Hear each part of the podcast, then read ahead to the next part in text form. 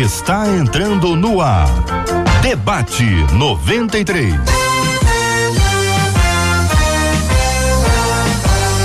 Realização 93 FM. Um oferecimento Pleno News. Notícias de verdade. Apresentação J.R. Vargas. Alô, meu irmão. Alô, minha irmã. Ah, que fala. J.R. Vargas, estamos de volta, começando aqui mais uma super edição do nosso debate 93 de hoje, nessa terça-feira abençoada pelo nosso Deus e Pai, uma terça-feira em que estamos aqui sob a com, condução a direção, a maravilhosa ação do nosso Deus e Pai que nos conduz com alegria, com firmeza, e nós somos absolutamente gratos ao nosso Deus por tudo aquilo que ele tem feito e por tudo aquilo que ele fará. Prepare-se para boas notícias, esteja preparado para recebê-las. Busque ao Senhor, continue em oração, clamando ao nosso Deus e Pai. Muito pode, diz a Bíblia, muito pode, por sua eficácia, a súplica do justo Bom dia, Cid Gonçalves. Bom dia, meu caro JR O Vargas. Bela camisa, garota. Bonita. Obrigado, bonita. meu querido. Um dia feliz para você, um dia abençoado, um dia de festa. Um bom dia para você que está nos acompanhando aqui no Facebook da 93 FM. Tá no Face. Seja muito bem-vindo aqui ao Facebook da 93 FM. Você pode participar, curtir, compartilhar, assistir aqui com imagens do nosso debate 93 também no YouTube. Você tem YouTube? Só procurar lá o canal da 93 FM no YouTube. Vai no YouTube, busca o YouTube, coloca lá Rádio 93 FM e você vai nos encontrar. É sempre muito legal quando há essa interatividade, porque a nossa audiência vai se ampliando e você pode ouvir e acompanhar com imagens o nosso debate 93 de hoje, também no site rádio93.com.br, no nosso aplicativo o app da 93 e para você que nos acompanha no rádio, no país e no planeta inteiro. Muito obrigado pela sua audiência. Vamos abrir a tela. Lá vem ela. Marcela, bom dia. Bom dia, JR. Bom dia aos nossos queridos ouvintes. Mais um dia com a graça do nosso Deus. Ele que é a nossa torre forte. Como é maravilhoso e maravilhoso também é ter a companhia dos nossos ouvintes com a gente de segunda a sexta-feira, né, JR? Isso é graça de Deus, a participação de vocês em todas as plataformas, como bem disse JR, e também pelo nosso WhatsApp, que é o 21 96803 8319 21 96803 8319 participa com a gente porque a sua participação é fundamental. Conta para todo mundo aí os dois debates que nós vamos ter esta semana, Marcela, amanhã, quarta-feira, e outro na sexta-feira. Conta aí para os nossos ouvintes. É, nós teremos dois debates aí que estão prometendo. Amanhã nós vamos ter um debate especial falando sobre a questão do racismo. Nós já havíamos falado aqui na semana passada. A gente vai estar com o doutor William Douglas, com o pastor Jean Carlo e o pastor Raul Ferreira Júnior. Os pastores militam nessa área e o, o doutor William Douglas também ao longo de muitos anos. Então é um, deba um debate instrutivo, muito importante que você participe. E como dissemos aqui na semana passada, né, JR, coloca os seus filhos, os adolescentes e os jovens para ouvirem. É muito importante lembrar que nós estamos criando mentalidades. Então, presta atenção, participa amanhã, compartilha, já começa a dizer aí para os seus amigos da igreja. E nas... eu queria desafiar, Marcela, os nossos ouvintes o seguinte: não é para hoje, não, mas para amanhã. Se você já teve algum episódio em que você sentiu isso, esse tipo de preconceito, em qualquer lugar, qualquer lugar, seja até na, na igreja, mas é no trabalho, é na escola, é num, é num meio de Isso. transporte, é num relacionamento, é às vezes é, é dentro do trabalho tem uma área específica e você percebe isso. Claro que isso é muito subjetivo, a gente tem que ter muito cuidado e a gente expressa isso com muita dor, porque isso, isso é muito sofrido, é doloroso, além de ser pecado, segundo o que nos ensina as Sagradas Escrituras. Então amanhã nós vamos estar discutindo esse assunto à luz da Bíblia, à luz da. Sempre aqui tem Bíblia Isso aí. Certo? Sempre tem Bíblia. Tem opinião, eu acho isso, eu acho aquilo, mas se não tiver Bíblia, não foi, não aconteceu ainda.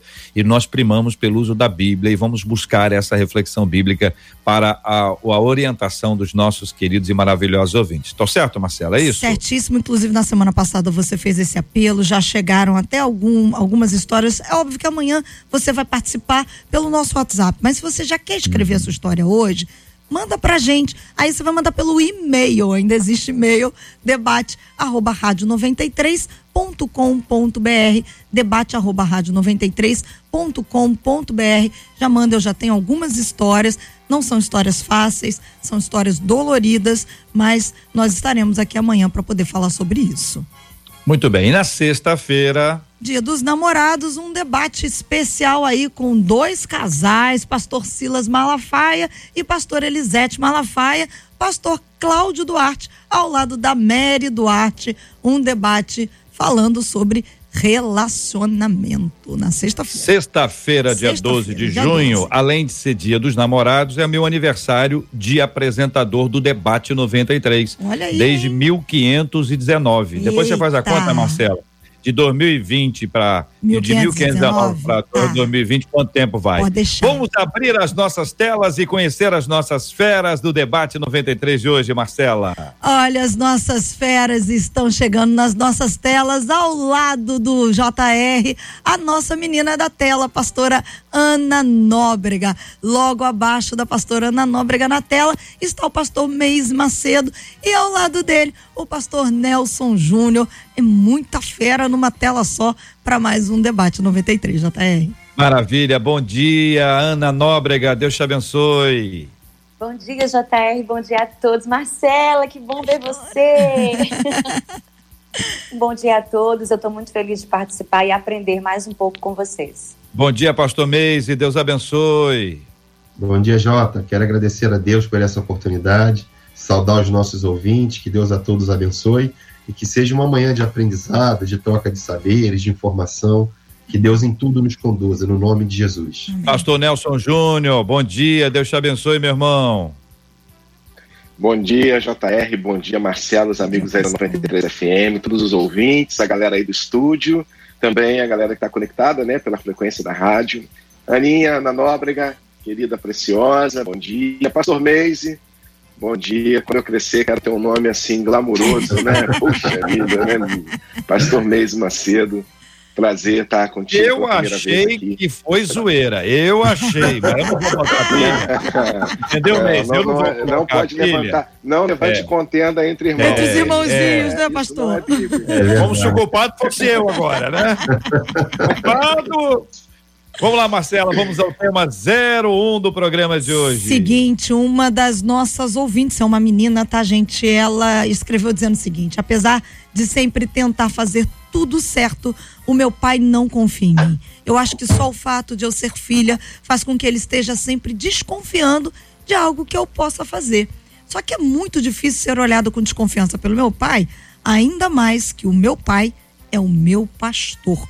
Já tentei de várias formas conversar, mas ó, ele não tem nenhuma paciência. Como mostrar aos nossos pais que nós somos dignos de confiança? A confiança é construída de que forma, hein? E qual o melhor caminho para criar um diálogo com os pais quando estes não têm paciência para ouvir os filhos? E aí, vamos começar ouvindo a Ana Nóbrega sobre esse assunto. Muito importante a gente falar sobre isso. E aqui eu quero pensar um pouco sobre a filha, não é? Que, bom, para um ambiente de desconfiança, pode ser que haja alguma aparência do mal, alguma situação que tenha deixado o pai nessa situação, há uma situação mais, um espírito mais apreensivo. Também quero pensar a respeito do pai, porque na minha vida, né, com os meus problemas de confiança e olhando para a minha história, é, o que esse homem viveu? Por que, que ele vive assim apreensivo? Por que essa falta de confiança? Né? Qual é o terreno, qual é a história dele? Eu acho que a gente tem que aqui avaliar o porquê dessa desconfiança. Será que a filha não está pisando na bola em algum momento? E ele? Será que ele é, que, é quem precisa ser tratado na confiança? É, a gente olhar para a história de vida dele e desenvolver isso um pouco mais? Eu acho que aqui a gente pode conversar sobre os dois lados da história, né? Vamos ouvir o pastor Meise Macedo inicialmente também sobre esse assunto, pastor. Beleza, Jota. Eu vou na mesma linha aqui da Ana. É, a história é uma história complexa, a gente tem pouca informação sobre ela, né? Mas o que a gente tem para trabalhar aqui, o, é, a, a, a fala inicial aqui fala da confiança e fala da paciência, né? Parece-me que esse pai tem dificuldade de comunicação. A sensação que eu tive, porque a menina fala no início da fala, apesar de tentar fazer tudo certo.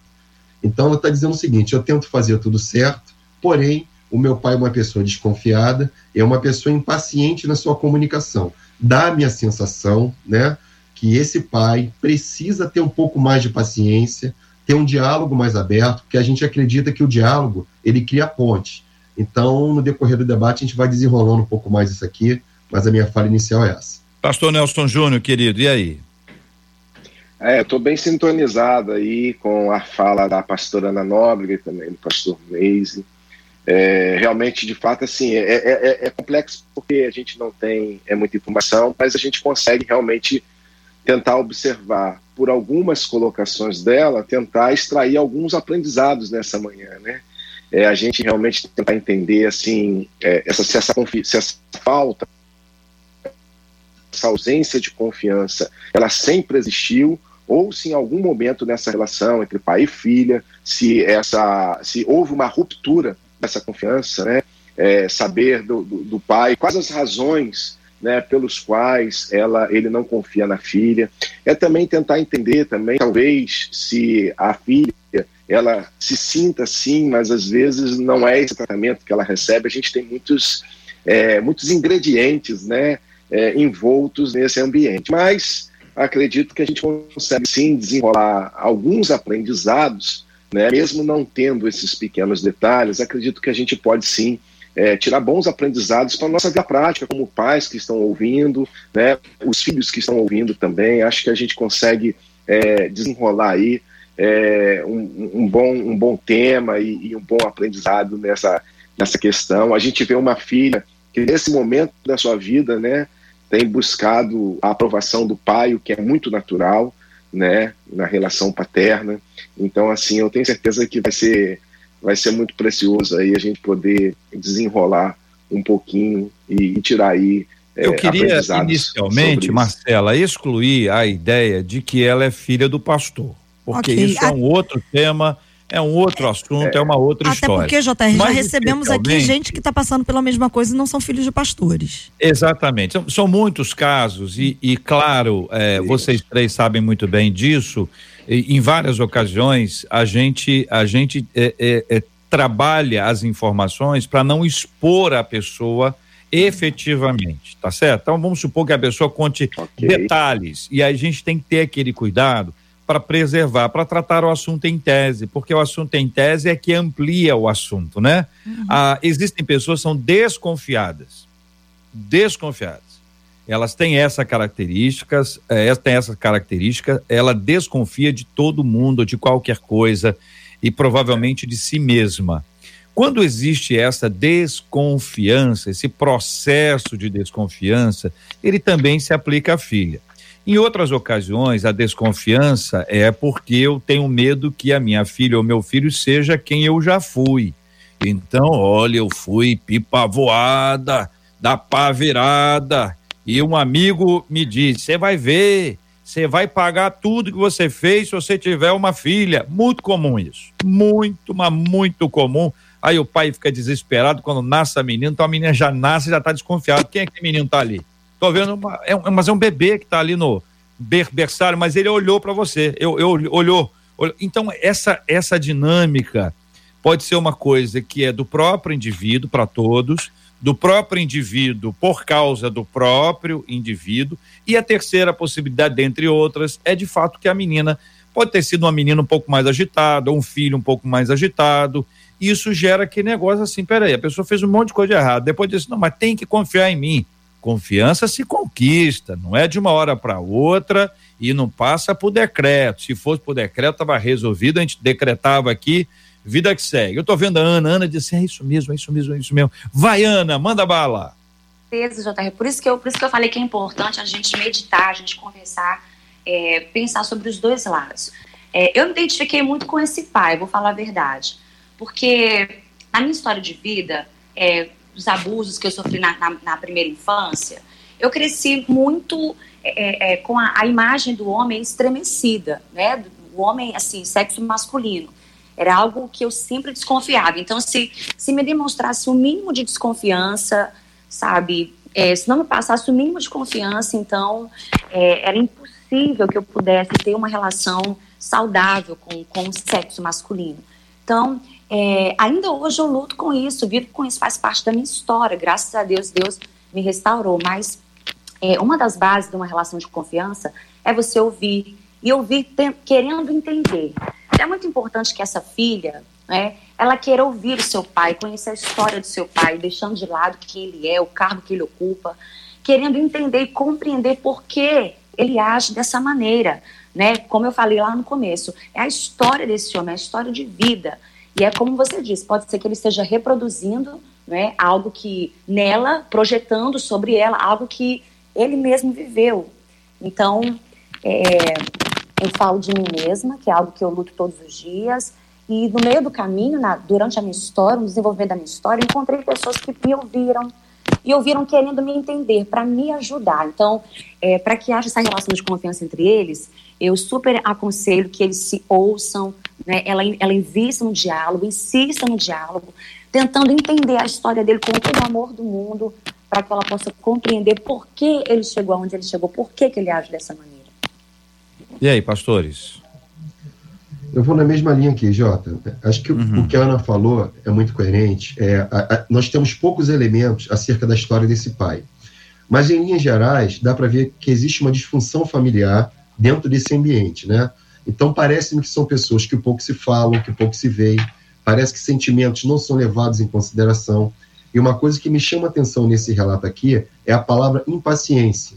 Então, parece-me que a comunicação é alguma coisa bloqueada. Agora, veja o seguinte: nós entendemos que tanta confiança, tanta comunicação, não são coisas que vêm prontas para o relacionamento.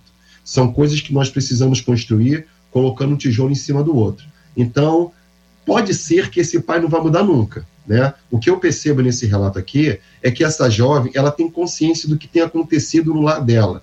Por mais que ela tente acertar, parece que esse pai é uma pessoa que teve alguma dificuldade na sua infância, parece que essa ausência de comunicação é um hábito familiar, e aí eu fico pensando, nessa pandemia, o relato talvez tenha chegado nesse tempo de pandemia, essa ausência de comunicação tenha ficado um pouco mais acentuada, né? Porque nesse tempo de isolamento, imagina, a gente está isolado do mundo exterior, mas no mundo familiar está todo mundo junto. E talvez essa ausência de comunicação ficou muito mais evidente nesse momento. É possível que uma pessoa esteja isolada dentro de casa, mas isolada consigo mesma, né? Está no meio de uma porção de gente, mas num ambiente que não tem comunicação.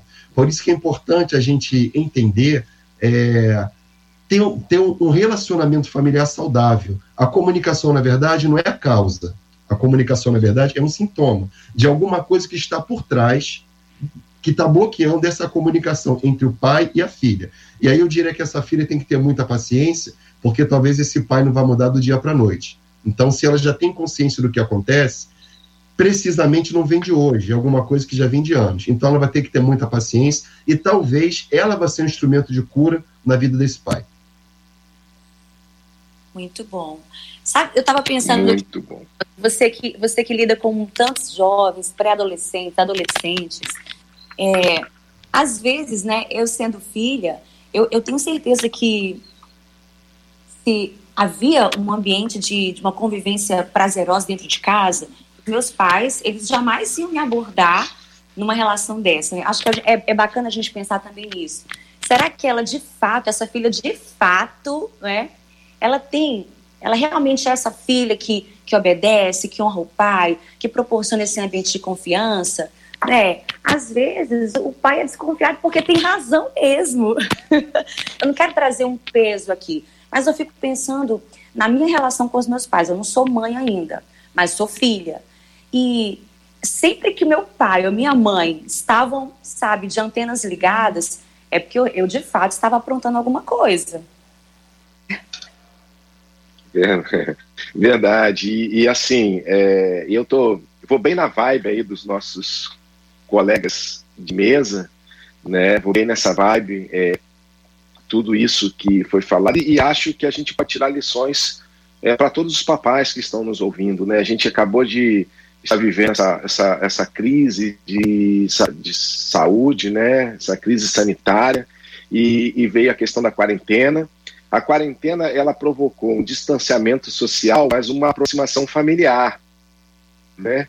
Às vezes a nossa vida é tão corrida que a gente estava muito perto das pessoas, é, ao nosso, da nossa vida, é, de relacionamentos, colegas de trabalho, muita atividade, e fomos todos obrigados, então, a nos aproximar das pessoas que são mais importantes da nossa vida, que são aqueles que dividem o teto com a gente. E a quarentena provocou o isolamento social, mas também trouxe um outro desdobramento, que foi a convivência familiar, né? porque você não tinha para onde correr um lar desestruturado, você pode achar fuga lá no seu trabalho, você pode ter uma agenda muito lotada, e você pode, então, ter um estilo de vida do qual a convivência familiar é a mínima possível. E aí todo mundo leva aquela vida corrida. A quarentena impôs a convivência familiar. E isso acentuou o, o isolamento que invisível que existia nos lares, né? E, e aí é, potencializou é, várias coisas no convívio familiar que se tornaram, então, antes que a gente tapava o sol com a peneira, nós fomos, então, durante muitos dias obrigados a conviver com aqueles atores que, digo atores, as pessoas que compõem né, o ambiente familiar, nossos filhos, nossos pais, todo, todo mundo que mora junto, né? Porque hoje também morar junto é, tem pai, filho, sobrinho, afilhado, vovô, vovó, né? Hoje a, o, o contexto o familiar hoje é, é bem misto. Né? Então, todos esses atores que moram juntos precisaram forçadamente conviver, né? foram obrigados a dividir o mesmo teto 24 horas por dia, alguns sem interrupções. Então, eu acho que esse, esse papo ele amplia né, e tira muitas lições para a nossa vida como pais. Eu trouxe aqui um, alguns dados que eu queria trazer na mesa para enriquecer o nosso papo, porque a gente também, além de ter o foco nesse, nessa, nessa história, que já aprendemos muito com ela. Acho que nos traz muita lição, pegando um gancho um pouco da, do que a pastora Ana Nóbrega falou, porque eu também vim de um lar desestruturado, eu também vim é, de um histórico, de um relacionamento com meu pai, que é uma pessoa que eu amo muito, e tenho certeza que meu pai também me ama, mas minha infância e minha adolescência com meu pai foi muito difícil, né? principalmente a área da comunicação, a confiança, né, o afeto, o carinho, mas não é porque meu pai é ruim. Hoje eu entendo que o meu pai oferecia o melhor que ele tinha dentro do conhecimento que lhe foi passado. Ele só estava reproduzindo aquilo que ele tinha aprendido e trazido do seu do, do, do sua referência com seus pais, né? Então eu quando adolescente achava meu pai muito ruim. Eu achava o meu pai um mau pai. Comparava o meu pai com os pais dos meus amigos e aquilo me fazia mais mal ainda, porque os pais dos meus amigos pareciam super pais. E o meu pai, é, minha relação com ele se agravava. Né, quando eu olhava para outros relacionamentos e olhava que eu não tinha esse relacionamento com meu pai. E hoje eu entendo que, assim, por uma questão de falta de informação, de falta de conhecimento, né, o meu pai não foi um mau pai. Ele ofereceu aquilo que ele tinha, né? Era o que ele conhecia. E eu tenho aqui um dado, por exemplo, do Ministério Público de São Paulo, para você ver como que é, é, tão importante é, essa questão de nós pais. Agora eu falo com todo mundo que está nos ouvindo na 93 FM, é, a importância de nós estarmos presentes, sermos uma figura presente na vida dos nossos filhos, né? É, para estarmos é, na lembrança dos nossos filhos amanhã, precisamos estar presente na vida deles hoje. Né? Então, eu preciso chamar atenção para isso. E o dado que eu ia citar aqui, para deixar os demais é, contribuir, eu tenho uma informação do Ministério Público de São Paulo, que fez um estudo que dois em cada três jovens infratores vêm de família cujos pais ou não moravam juntos ou é, os jovens não tinham a referência, figura paterna bem é, clara. Né? Eu tenho outro estudo aqui da Unicef que também mostra como que a ausência da figura dos pais presente na vida dos filhos pode proporcionar vários transtornos na vida dessa criança, na vida desse adolescente. E aí eles listaram aqui alguns itens que são insegurança, né? falta de habilidade na convivência na sociedade, com os amigos, com as pessoas, as pessoas têm dificuldade, falta habilidade né, para se relacionar com o outro. Né? O estudo também mostra fragilidade no amor, ou seja, essa pessoa vai ter muita dificuldade de expressar suas emoções né, para as outras pessoas, complexo de inferioridade, né, hostilidade muitas vezes gera, até mesmo ansiedade e em casos mais graves, comportamentos agressivos. Né? E um outro dado que a Unicef traz mostra que crianças e adolescentes que não se sentem amadas pelos pais, né? e aí a gente estava falando de desconfiança, e eu abro o leque no debate para a gente falar até de amor, de carinho, de afeto, porque às vezes você não desconfia do seu filho, mas às vezes você não dá ao seu filho a afetividade e o carinho que ele precisa. E aí isso tem, é, segundo os dados da Unicef, da Unicef, problemas na escola, né? Ele cai a produtividade no aprendizado, pobreza, problemas emocionais e até mesmo gravidez precoce, JR. E aí eu falo muito, né? Não pode dar palavra para pastor, que pastor fala muito, e aí eu devolvo a bola para a mesa. Muito bem, vamos aos nossos ouvintes, a participação de todos eles com a gente pelo Facebook, pelo YouTube, pelo nosso WhatsApp. Conta, Marcela. Olha, pelo YouTube tem muitos ouvintes dizendo aqui, é uma pena que a gente só alcança essa visão que os debatedores estão compartilhando com a gente quando a gente alcança a maturidade. E aí eles dizem a gente acaba perdendo tempo. Uma outra ouvinte pelo WhatsApp, ela disse assim: "Olha, o JR, o que está me parecendo é que esse pai é um pai autoritário." porque me parece que ele não tem muita paciência com a filha, não. Aí ela diz: a minha mãe é assim. Ela acha que só ela está certa. Porque por ela ser mãe, ela pode fazer tudo e qualquer coisa. O diálogo com a minha mãe é muito difícil, só é fácil quando a gente concorda com ela. Basta uma discordância e pronto. Tudo a perder, acaba o relacionamento, diz essa ouvinte no WhatsApp, que é a filha. Já no Facebook, uma hum. mãe diz o seguinte: hum. ok, ó, o tema é ótimo. Realmente, alguns pais não tinham tempo para dar mais atenção aos filhos. Agora, com recolhimento social, isso está sendo possível. Mas e quando os filhos não facilitam o diálogo? A gente tenta se aproximar, o menino ou a menina foge. Como é que faz? Então, por um lado, tem uma ouvinte que diz que ah, a mãe é autoritária, só tem diálogo se for do jeito que ela quer. E por outro, tem a mãe que diz: é, eu, eu busco meu filho, mas ele, ó, foge de mim. E aí, Ana, tem isso mesmo, Ana? Com certeza tem. Com certeza. Eu vivi isso na adolescência, vivi demais.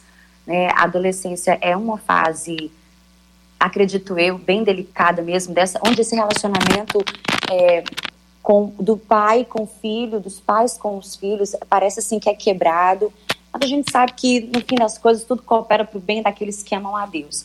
E não sei, muitas coisas podem levar a esse ponto. Na verdade, é um tempo de descoberta para adolescente, é um tempo de descoberta para os filhos. Mas quem sabe, ali na mais terra infância, porque essa relação de confiança, ela é construída nos detalhes, na mais, na mais terra infância, nos primeiros dias. A criança ela vai lembrando de quando o pai fez uma promessa que não cumpriu, seja boa ou seja ruim. A criança vai lembrar de, em algum momento que houve alguma palavra em que o pai, a mãe não incentivou como deveria, não teve aquela relação bacana, não teve aquele carinho, aquele amor que o pastor Nelson trouxe para a gente aqui. Sabe, confiança tem a ver também com delegar responsabilidade. Às vezes o filho quis cooperar, o filho quis ajudar em alguma coisa e os pais negaram porque não acreditam, porque confiança é isso, é você tem a ver com lealdade, tem a ver com a moral, mas tem a ver com você acreditar que a pessoa do outro lado, o teu filho, ele é capaz. Então, quando você cresce num ambiente, digamos que, que aconteceu tudo isso, né? Que os pais não são perfeitos. Então, o adolescente, o jovem, ele cresce vivendo tudo isso conforme os dados que o pastor Nelson trouxe. E uma coisa muito importante é que humildade, né, de ambas as partes, assim, resguardando o lugar de honra do, dos pais, mas é muito importante que haja essa humildade. Eu me lembro que na minha adolescência, meus irmãos aprontamos muito muito mesmo, a ponto de sermos expulsos de casa, né? Você vê assim a Ana Nóbrega hoje, você não acredita no passado da Ana Nóbrega, né? Eu acredito, eu, eu, eu vejo que você tem um jeitinho assim de ser uma menina agitada, mas não sabia que seria esse nível, né? Tanto... Meu Deus, Ana, eu tô chocado, Ana. Meu Deus do céu. Por conta de casa, pela minha ah. mãe, por conta ah. de, de comportamentos terríveis. E ainda que eu houvesse errado, né, ainda que eu não estivesse com a razão, a minha mãe foi e me chamou de volta. Eu fui morar com meu pai à época. E minha mãe me chamou de volta e se ajoelhou diante de mim, me pedindo perdão, sabe? Então aquilo me quebrou, meus irmãos. Essa atitude de humildade da minha mãe, a despeito dos meus erros, mas é ali de se mostrar uma comigo igual, fazendo cair as, as hierarquias e deixando que o amor aumentasse, isso transformou a nossa relação, sabe? Isso trouxe confiança. Eu ali eu entendi que eu podia confiar na minha mãe, que ela e meu pai eram os meus melhores amigos. Então, sim, acontece muito isso, do adolescente se fechar. Mas existem chaves eu acredito que a humildade, o amor do pai, sabe, da mãe, a ponto de se prostrar, a ponto de se dobrar diante de você, dizer: meu filho, você errou, mas eu te amo, eu quero você comigo, eu quero você na minha casa, eu não vou te mandar embora toda vez que você errar. Isso mudou, transformou o ambiente da minha casa. Muito bem, minha gente, é o seguinte, a participação dos nossos ouvintes é muito importante, Marcela, com perguntas, dúvidas e afirmações, questionamentos que são apresentados pelos nossos ouvintes o tempo inteiro, confiança é algo que vai se conquistar, a gente sabe que os perigos, os frutos de uma família onde não há confiança, não há encorajamento, ô pastor Meise, a gente fala de autoestima, e se a autoestima é alto, né? É o próprio indivíduo. Mas a autoestima, ela tem uma composição muito importante do lado de fora. A maneira como você recebe encorajamento, as palavras de apoio, os exemplos, né? As pessoas dizem que as palavras influenciam, mas o exemplo arrasta. Tudo isso aí coopera para que a pessoa se aprume na vida. Existe uma etapa de busca de, de identidade. Infelizmente, pastor Mês, me parece que não Uh, no passado tentou se estabelecer uma data, um período de tal idade a tal idade, e hoje se constata que, na verdade, existem pessoas que estão no processo de reafirmação com 257 anos, para dar um exemplo aqui, para não estar em uma idade. Né? Você vai citar uma idade, está falando de você, hein? Está falando de você. E aí, pastor Meise, fala. Fala é conosco aqui, o senhor também, como nosso psicólogo aqui da nossa tela, dá uma consulta para os nossos ouvintes. É. Essa questão da autoestima, Jota, isso é muito importante. Veja bem, eu, eu, penso da seguinte forma: aquilo que a gente vive dentro do lar, sobretudo na infância, a tendência é que a gente vai refletir isso no futuro. Então, parte daquilo que eu vivo no meu presente nada mais é do que aquilo que foi construído no meu futuro. Quando a gente fala da autoestima, a autoestima é um processo que se constrói, sobretudo diante das afirmações que nós ouvimos ao longo da vida. Eu fico pensando, por exemplo, nós temos uma demanda aqui de ausência de comunicação, né? além da ausência de comunicação, você imagina uma pessoa que ouviu a vida inteira que ela é burra, que ela não presta, que ela não vai dar para nada. Então, muitas vezes, a nossa autoestima ela está muito pautada em cima das nossas vivências do passado. Por outro lado, eu acho muito interessante a carta dessa ouvinte, porque ela teve a percepção de identificar uma disfunção familiar. Eu também penso da seguinte forma: a gente fala muito de resiliência, né, de ressignificar, e esse processo de ressignificar a autoestima é importante por quê? porque a gente não consegue mudar os acontecimentos do passado. Aquilo que aconteceu comigo aconteceu comigo, mas eu consigo mudar o significado do que aconteceu.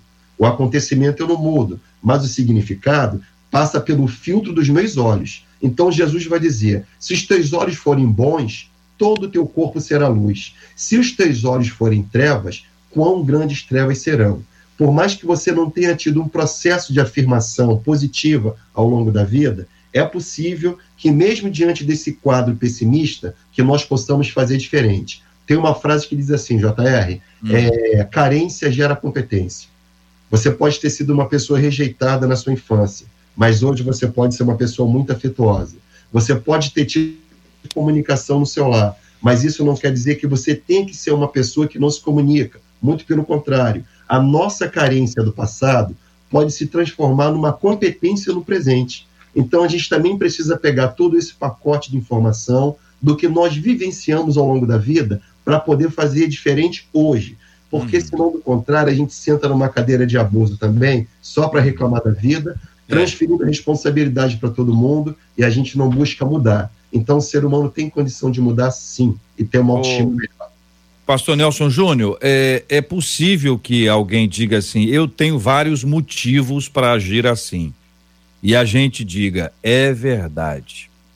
Você tem vários motivos. A questão é que se você vai ficar aí ou não. Se você vai ficar lamentando, vai ficar culpando, responsabilizando o outro o tempo inteiro. Quer dizer, esse novo significado que o pastor Meisen nos trouxe, essa, essa questão de ressignificar esse, esse, esse ambiente, essa nossa mentalidade, me parece muito importante, porque a gente não pode ficar preso. Senão isso gera as pessoas, por exemplo, uma pessoa sofreu algum tipo de, de abuso, estou dizendo a violência é, sexual não, é, verbal, qualquer coisa. Isso ela tinha 12 anos. Emocional. 12 anos. E hoje ela tem 42. Mas ela continua com 12. Quando entra esse assunto, volta o 12. Então ela não amadureceu e ela não se permite, ela, ela criou uma barreira e ela deixa aquilo ali como um, um, um pacote que nunca, nunca avança.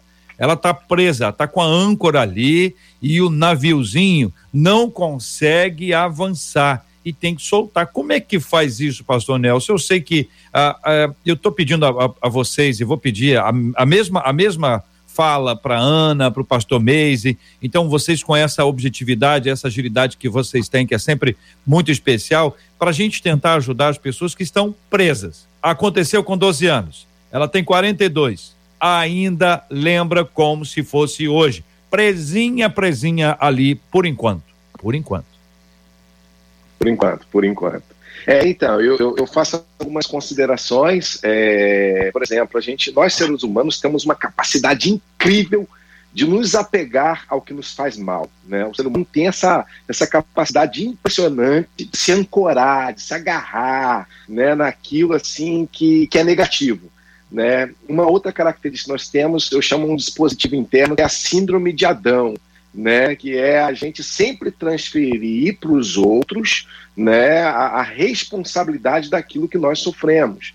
Né? Então a gente é, tem muito terceiriza as responsabilidades. A gente sempre, a, a, a maioria das pessoas que é, eu conheço e ouço as histórias é impressionante nos casamentos, é, nas relações é, entre pais e filhos, no trabalho. A gente sempre transfere é, o motivo da nossa tristeza ou de uma potencial alegria, né, depende dos outros. Então, ah, porque se meu emprego fosse melhor, ah, se eu conhece melhor, ah, se o meu patrão não fosse assim, ah, se meu pai fosse assado, ah, se minha mulher mudasse, ah, se o, né, não tivesse a crise, aí a gente vive sempre em função das coisas que nos acontecem ao redor, sem zelar e cuidar daquilo que nós permitimos acontecer no nosso interior, né? E uma outra coisa que é muito importante, eu acho que seria, não sei assim o que os, os demais é, companheiros aqui da mesa pensam, mas uma coisa que eu acho que a gente, é, como ministros, né, deveria tratar mais do povo é a autorresponsabilidade. A gente, a, as pessoas hoje, elas não só terceirizam, né, mas elas também não têm o, o poder de assumir a responsabilidade. Eu não sou culpado pelo que as pessoas fizeram comigo, mas eu sou responsável pelas coisas que eu permito, né, e pelas coisas que eu faço em cima do que fizeram comigo. Então, apesar de ter tido a Ana mesma, acabou de dar um testemunho dela, e, e eu também posso dar o meu, eu, eu teria tudo para dar errado nessa sua fala, nessa bola que você levantou. Se eu continuasse apegado a um menino de 13 anos, provavelmente eu não estaria sendo a pessoa que eu me tornei hoje. Me tornei hoje o que me tornei é, por questões, é, é, por glória humana? Não aí entra a obra redentora de Jesus, né? Ah, Jesus, assim, ele, essa é a, é a coisa mais bela, é, uma das coisas mais belas do Evangelho, né? Ele não nos permite ser a mesma pessoa, ele nos transforma numa nova criatura. Ele não quis melhorar o Nelson, ele quis transformar o Nelson. E quando eu entendi isso, que ele não veio para melhorar a minha vida, mas ele veio para transformar quem eu sou, né? Isso fez toda a diferença. Então eu me abri para receber cura, para me tornar um homem que eu não queria continuar pegado, mas num novo ser conforme a obra de Jesus. Ana. Meus queridos, é, o significado da palavra confiança é essa crença, essa fé na sinceridade, na lealdade, na integridade, na competência de outra pessoa. E também está muito relacionada com essa essa, essa fé, essa crença de que o outro não vai falhar, de que ele vai fazer algo bem feito. E eu me lembrei de Jesus, né? O que Jesus tinha para confiar na sua equipe ministerial, né? Tirando um pouco a situação dessa filha, desse pai, o que Jesus tinha para confiar em Pedro? Vamos falar de Pedro aqui, só Pedro já vale tudo, né?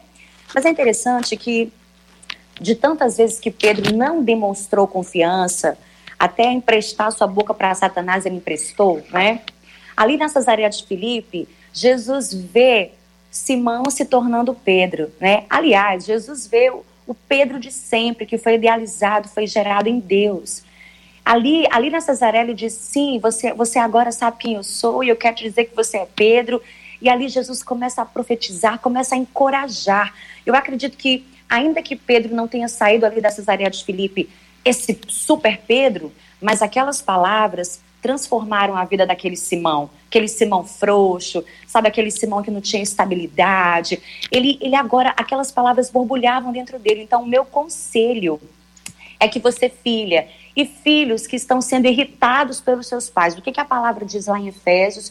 Paulo diz também aos Colossenses: Pais, não irritem os vossos filhos para que eles não desanimem. Então, você, filho, se você está aqui nos ouvindo, se você está sendo desanimado pelos seus pais, encoraje-os como Jesus fez.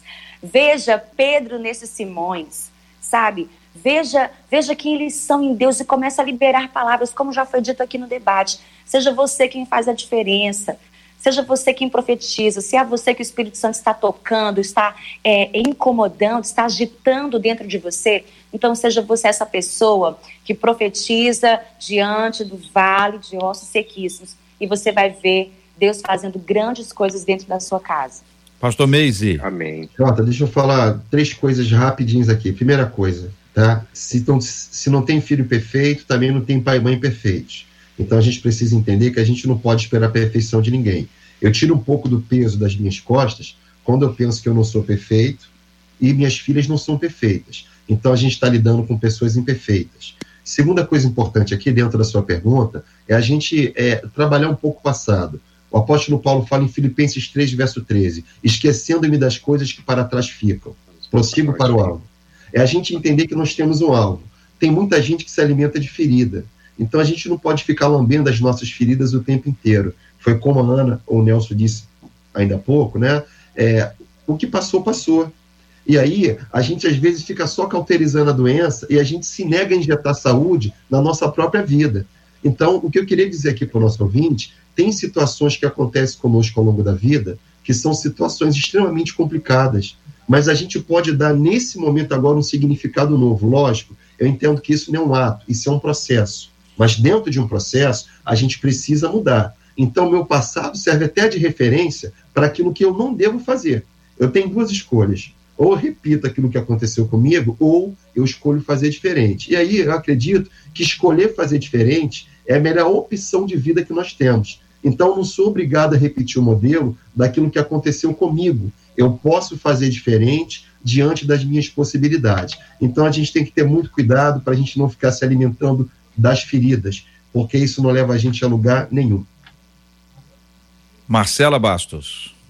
JR, nós temos aqui, aliás, antes da gente mudar aqui para um tema de uma pesquisa, os nossos ouvintes estão aqui agradecendo muito o debate e dizendo que como é bom poder enxergar coisas que não se enxergava antes, porque muitos deles compartilhando que sofreram muito durante a infância, principalmente com palavras. Tem até aqui um ouvinte que disse assim, bom, a minha mãe, deixa eu ver se eu acho aqui, ela disse assim, a minha mãe, ela disse que eu seria, que eu era burra. E graças a Deus, ela diz, a minha mãe estava errada. E eu consegui descobrir isso a tempo. E consegui perdoá-la também. Essa é um, uma das. Da, da, dos, dos vários testemunhos aqui dos nossos ouvintes. Mas eu quero trazer também para a mesa uma discussão, porque a depressão e a ansiedade cresceram durante a pandemia de Covid aqui no Brasil. Os dados foram levantados por uma pesquisa da Fiocruz, em parceria com a Universidade Federal de Minas Gerais e em parceria também com a Universidade Estadual de Campinas. Segundo o estudo, a população brasileira teve um aumento dos sintomas depressivos, de ansiedade e de consumo de cigarros e de álcool. De acordo com os resultados, 40% dos entrevistados afirmaram que se sentiram tristes ou deprimidos e 54% deles se sentiram ansiosos ou nervosos de maneira frequente. Os percentuais, segundo os pesquisadores, o que chamou atenção, foram ainda maiores entre o que eles chamam de adultos jovens, que é a faixa etária de 18 anos a 29 anos. 54% dessa faixa etária aí disse que se sente triste e deprimido, e 70% deles disseram que se sentiram ansiosos e nervosos com muita frequência. Foram os maiores percentuais por faixa etária, e eu trago essa discussão para a mesa, JR. Então, queridos, eh, os números, eh, pode repetir, Marcelo, os números são muito importantes que se repita os números para poder ajudar o nosso entendimento, um por um, devagarzinho, para a gente ir acompanhando. No geral, 40% dos entrevistados se sentiram tristes ou deprimidos. 54% se sentiram ansiosos ou nervosos, isso frequentemente. Quando a pesquisa faz um recorte por faixa etária, e aí eles chamam de adultos jovens, que é a faixa etária de 18 a 29 anos, aí já sobe esse percentual. 54% dentro desse percentual afirmou que se, se sentiram aí tristes e deprimidos ou se sentem, e 70% se sentem ansiosos e nervosos com frequência. E aí, queridos, Ana, Nelson, Meise, fique à vontade nessa ordem aí. Vocês estão muito organizados, vocês estão de parabéns, mas pode desorganizar também, não tem problema não. Eu comportadinho, né? Ó, JL, e todos que nos ouvem, é, essa pandemia veio, essa quarentena veio para colocar em xeque muitas coisas, né? Um momento difícil, de luto, literalmente para muitas pessoas, mas de transformações profundas para aqueles que estão vivos. Né? Eu tenho dito que se a gente não tomou jeito nessa quarentena, pode esquecer, não tem mais jeito não. Né? E assim, eu tenho percebido que essa nossa relação de, de, de segurança, de bem-estar, de autoestima, ela acabou sendo muito. Foi, foi em xeque, porque as pessoas acham que são, de, são confiantes, são felizes, são é, é, bem-sucedidas somente se estiverem produzindo alguma coisa né? Fazendo alguma coisa. Essa, esse, esse tempo de estar em casa, fazendo nada, que você não pode fazer nada, isso fez com que a, a autoconfiança de muitos fosse lá para baixo, porque tem gente que acha que só é importante, que só é confiante, que só tem valor se estiver fazendo alguma coisa. E aí, eu acho que venceu essa quarentena quem entendeu que, que a confiança de tudo está em Deus, e que a gente é importante independente do que a gente faz, mas não só pelo que faz, mas principalmente pelo que se é. Acredito que quem trabalhou essa consciência de que é filho, de que confia em Deus, sabe? A gente transcendendo um pouquinho aqui esse, esse assunto.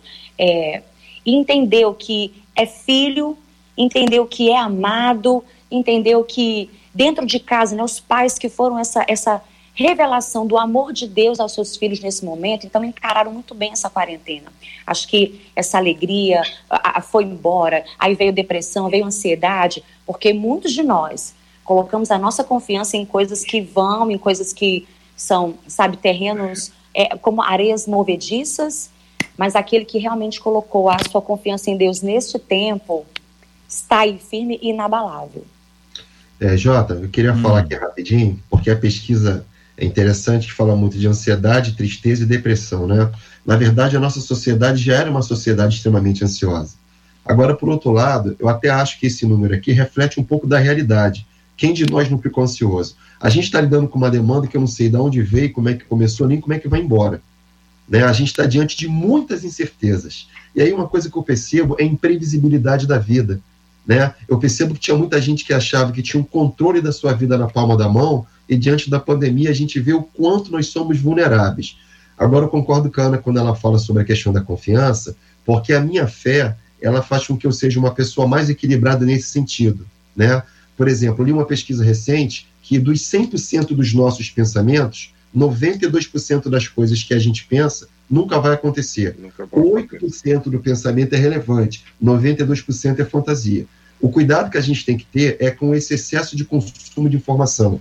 Eu não estou dizendo que temos que ser pessoas alienadas, não é isso não. É importante ver noticiário, mas a gente tem que ter cuidado que a gente consome muito conteúdo de forma passiva. E isso acaba mexendo com o nosso lado afetivo, com os nossos sentimentos, com as nossas emoções. Então a gente tem que aprender a blindar, sabe, os nossos sentimentos. Por outro lado, eu acho que a fé nos ajuda. Eu gosto muito de Mateus 6, Jesus, quando fala homens de pequena fé, lá no verso 33, né? É, eu acho que ter uma fé pequena não me torna uma pessoa menor, mas eu acredito que uma fé pequena me torna uma pessoa mais vulnerável. E nesse momento agora, nós temos que ter muita fé em Deus, porque nele está a nossa expectativa, a nossa esperança, e a gente sabe que só Deus pode dar jeito nisso. Então, que a gente respeite a nossa limitação, mas que a gente possa entender também que nós somos pessoas espirituais. E, e em Cristo nós não seremos abalados. Porque se for só do ponto de vista humano, a gente não tem muita coisa para oferecer, não. E aí a gente carece da fé. Eu gostaria muito de dizer, igual disse Paulo no final da pandemia: combati o bom combate, acabei a carreira e guardei a fé. Que a gente possa guardar a fé. Nelson. Isso aí, eu ainda somando aí com, com os amigos na mesma vibe, né, do pastor Mês aí, nosso psicólogo, né, aí, nosso terapeuta, estamos tendo terapia ao vivo, né? É, terapeuta. Estamos tendo terapia ao vivo. Terapia ao vivo. Eu, eu, complemento com uma frase que eu acho que muita gente já deve ter lido isso na internet, ele é bem simplista, mas acho, eu sempre acho muito bacana e vale a pena lembrar, né? É, que por causa dos dados da pesquisa, falando sobre depressão, falando sobre ansiedade, né? Eu, aquela frase que diz que assim que ansiedade é o excesso do futuro. Né? O pastor Meise colocou aí muito bem é, a questão dos pensamentos, né? 22% daquilo que a gente pensa, que a gente se preocupa, nunca vai acontecer. Nunca vai né? Olha quanto tempo a gente gasta, quanta energia que a gente coloca, né? permitindo que esses pensamentos que nunca vão acontecer, eles provocam na gente, muitos deles, ansiedade. O que é preocupação? É você se preocupar em algo, né? Então é você é o excesso do futuro, é sofrer por antecipação. Quantas pessoas, na hora de deitar, ficam é, remoendo pensamentos né, sobre coisas que podem vir a acontecer e, e, não conseguem dormir, não pegam no sono, né, e ficam angustiadas ali, noite adentro, na ansiedade. Aí, essa mesma frase, né, diz assim, ansiedade é o excesso de futuro. Depressão é o excesso de passado, que são aquelas pessoas né, que re, só ficam remoendo as coisas que já passaram, já sofreram, e a gente falou sobre isso aqui já nesse no, debate, que é a questão da gente ainda ficar lá com 12 anos, né, arrastar problemas de 12 anos até os 42, 43, enfim, durante muitos anos. E também tem o estresse, né, que é o excesso de presente. Né? E nossa sociedade, o ritmo de vida que a gente vive hoje, a maneira que nos é, nos é imposta de viver hoje, é, se a gente não vigiar, a gente pode ser qualquer um de nós, né? Que é o que o pastor Meise falou, algo que é muito legal mesmo, a gente lembrar que nós não somos perfeitos. A gente não pode usar isso como desculpa, mas a gente também não pode usar isso como um carrasco sobre nós, porque se a gente ficar só exigindo da gente a perfeição, vamos ser rígidos conosco e vamos ser rígidos com as pessoas. Né? Então, assim, é, a gente todos nós estamos vulneráveis a cair numa dessas três armadilhas, né? Ansiedade, estresse ou depressão, né? que é o que? Essa linha do tempo aí, né? É saber viver bem com o passado, com o presente e com o futuro. E tem cura. E tem, tem cura. Amém. A gente sabe que existem as a curas emocionais que são importantes, o tratamento, o acompanhamento, mas olha, a, a questão espiritual é fundamental na nossa vida a gente precisa entender que quando a gente ora e a gente está estabelecendo várias coisas ao mesmo tempo, tem uma questão emocional que é importante, uma sensação boa, mas isso só não é suficiente. É preciso ter o andar espiritual, o, a dimensão, o andar, a dimensão espiritual, para que a gente possa ter ativada em nossa vida as bênçãos que decorrem da ação do Amém. Espírito Santo de Deus dentro de Amém. nós. Paulo de Tarso foi curado pelo Evangelho de Jesus Cristo e pôde enfrentar os seus próprios medos, as suas próprias crises, os seus próprios arrependimentos diante de Deus em oração. Ah, Pedro, depois de tudo o que fez, também foi curado pela palavra de Cristo, pelo acolhimento, pelo abraço. Então, igreja, amigos, vizinhos de pessoas que passaram por algum tipo de trauma, Deus pode usar a sua vida. Deus pode e Deus quer usar a sua vida para a redenção de uma pessoa. E veja, essa palavra redenção, que normalmente nós a utilizamos no outro contexto, eu quero dizer que é exatamente essa palavra. Algumas pessoas precisam experimentar uma redenção espiritual, sair daquele trauma. Imagine Zaqueu, todo dia olhando olhando para ele no espelho e dizer assim, eu, eu sou ladrão, eu roubei, eu roubei, eu roubei, eu roubei. Ou Cristo entra na vida dele para dizer: olha, rapaz, está na hora de você se arrepender, devolva tudo que você fez, pega parte do que você tem, entrega aos pobres e vão para frente. E vão para frente. Recomeço. Senão a gente vai ficar preso. Recomeço, uma nova história. Vambora, tá na hora de você trabalhar isso aqui. Eu não, tô, eu não trago essa palavra aqui numa, numa, numa questão emocional, não, tá? Porque todos nós temos essa habilidade, botar a pessoa para cima, botar a pessoa para cima. Não é isso, não. Eu estou falando que é uma questão espiritual e nós vamos orar. O pastor Meise vai orar. Nós vamos orar para que Deus traga sobre a sua vida esta mudança. Agora preste atenção numa coisa. É um primeiro passo. Tem outros passos que precisam ser dados. E qualquer outro passo passa pela Bíblia. Não deixe de ler a Bíblia regularmente. Regularmente. Não deixe de assumir um compromisso pessoal com Jesus Jesus é Salvador, mas ele é Senhor também. E é preciso ter as é. duas coisas, senão não funciona. E ele é, ele é, e o senhorio dele na nossa vida é quando eu abro, eu abro, ó, Jesus, ó, ó, eu, eu apanhei quando eu tinha 12 anos, aconteceu isso assim, cessado no passado, mas nada disso é mais importante, porque o Senhor da minha história não é o meu passado, o Senhor da minha história é Jesus Cristo. Amém. Nós vamos pedir ao Senhor que nos abençoe nós vamos orar, se prepara aí em casa para nós orarmos juntos, é, é, desconecta do restante, nós vamos orar. Mas eu quero agradecer aqui especialmente a presença dos nossos debatedores. Pastor Nelson Júnior, obrigado, um abraço, querido, Deus te abençoe. Obrigado, obrigado pelo convite, Pastor Meise, prazer te conhecer, foi um prazer estar dividindo essa mesa contigo. Aninha, linda, né? Bom revê-la. E Marcelinha, obrigado, tá? Pelo convite de estar aqui novamente. Pastor Meise. É bom ter um reverendo no nosso meio, né? Ô, meu irmão, um beijo para você, amigo. Pastor Meise, obrigado, queridão, um abraço. Obrigado, Jota. Obrigado, Rádio 93. Quero agradecer aqui a presença da Ana. Deus te abençoe, Ana. Nelson, que faz um trabalho maravilhoso com Escolher Esperar. Que Deus continue abençoando a sua vida e seu ministério. Mandar um abraço aqui para minha família, para a esposa, para as filhas, para o nosso ministério aqui na PIB de Irajá. Que Deus a todos abençoe. Obrigado pela oportunidade. Ana Nóbrega. Obrigado, Ana. Deus te abençoe. Meus queridos, muito obrigada. Eu que agradeço, uma honra para mim. E que o Senhor nos ajude, que nós sejamos dignos de confiança, inspirando a todos que convivem com a gente. Vamos, Marcela. Muito obrigado, Marcela. Deus te abençoe. JR, vamos deixar um beijo para os nossos ouvintes, porque é bom demais é, a gente receber o retorno deles e eles agradecendo, dizendo: olha, debate edificante, glória a Deus pela vida de vocês, muito obrigada. E muitos deles dizendo, inclusive, alguns confessando que estavam sofrendo muito de ansiedade, mas que ouviram palavras aqui que resolveram, estão escolhendo dar o primeiro passo, JR. E outros dizendo: olha, essa pandemia tem me feito encontrar, me encontrar com Deus. E é tão bom a gente fazer parte desse dia a dia também, JR uma ouvinte hum. chegou a mandar aqui pelo WhatsApp. Bom, vamos almoçar, porque o debate nos inspira até na cozinha. Mandou até a foto do que ela fez na cozinha.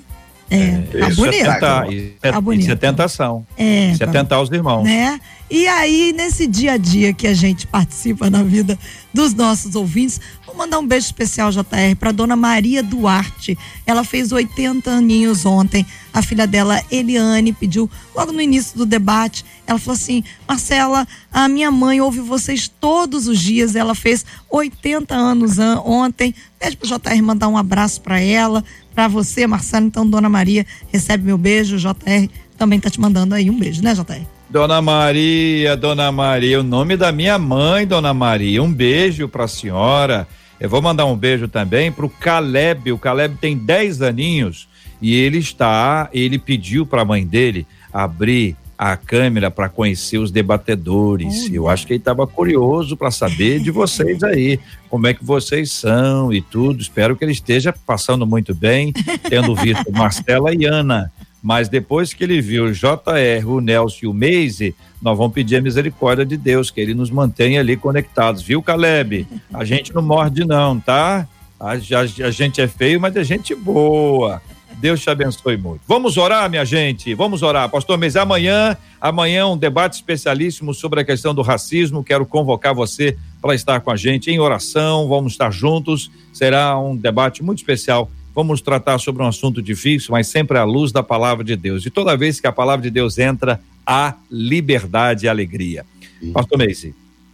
Senhor, muito obrigado por esse tempo de caminhada. Quero te agradecer pela vida dos debatedores, pela Rádio 93, pela vida do JR, por cada família que nos assistiu. Te pedimos que o Senhor cure as nossas feridas, que o Senhor sare as nossas dores, que a tua misericórdia seja maior que os nossos sofrimentos, que a graça do Senhor esteja acima das nossas perdas. Te pedimos também que tu visites cada lar, para que haja uma comunicação saudável, para que haja um relacionamento que verdadeiramente abençoe a vida do nosso próximo. Que no decorrer da nossa semana, a boa mão do Senhor seja favorável, Pai. Que o Senhor esteja nos conduzindo com sabedoria e com discernimento em todas as decisões que precisamos tomar. E quanto ao tema de amanhã, que o Senhor já ministre no coração de cada debatedor, para que seja algo esclarecedor na vida de cada um de nós. É a nossa oração no nome de Jesus, segundo a sua vontade. Amém. Amém. Que Deus te abençoe. Você acabou de ouvir Debate 93.